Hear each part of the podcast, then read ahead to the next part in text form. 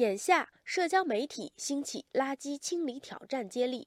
具体来说，就是找一个你觉得需要清理和维护的地方，拍一张照片，然后把它清理干净，再拍一张照片，最后把对比图发出来。来自江西南昌的网友在社交媒体上留言说：“厂区食堂边长期丢满垃圾，无人清理。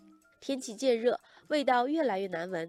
我们决定接受挑战。”并配有完成挑战的视频。九个人用三个小时清理了三十七袋垃圾。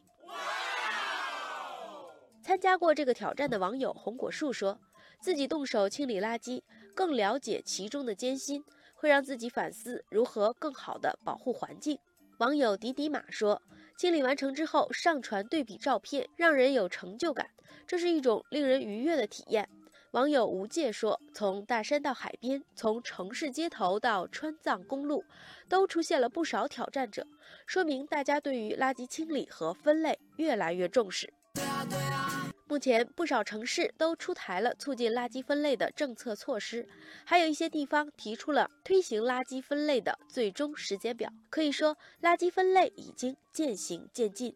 而互联网除了能调动起垃圾清理挑战接力的积极性外，还能在垃圾分类上有所作为。有相关应用已经把垃圾回收做到了线上，通过预约回收生活垃圾中分类出来的可回收物，并获得相应的价值回报。网友力争上游说，与传统垃圾成堆的街头废品回收站不同，网上废品回收平台是看不见的，减少了垃圾存放的污染。网友稻壳说：“对于大多数人来说，给垃圾分门别类是一项需要训练的过程，不仅费脑力，还费时间。这样的平台准确标识垃圾类型，并提供上门回收服务，方便很多。”网友球球说：“现在还有许多人没有意识到垃圾分类的重要性，需要通过这样的方式，把垃圾分类的观念传递得更加广泛。”另一方面，对于商业嗅觉灵敏的互联网企业来说，已经开始相关领域的布局。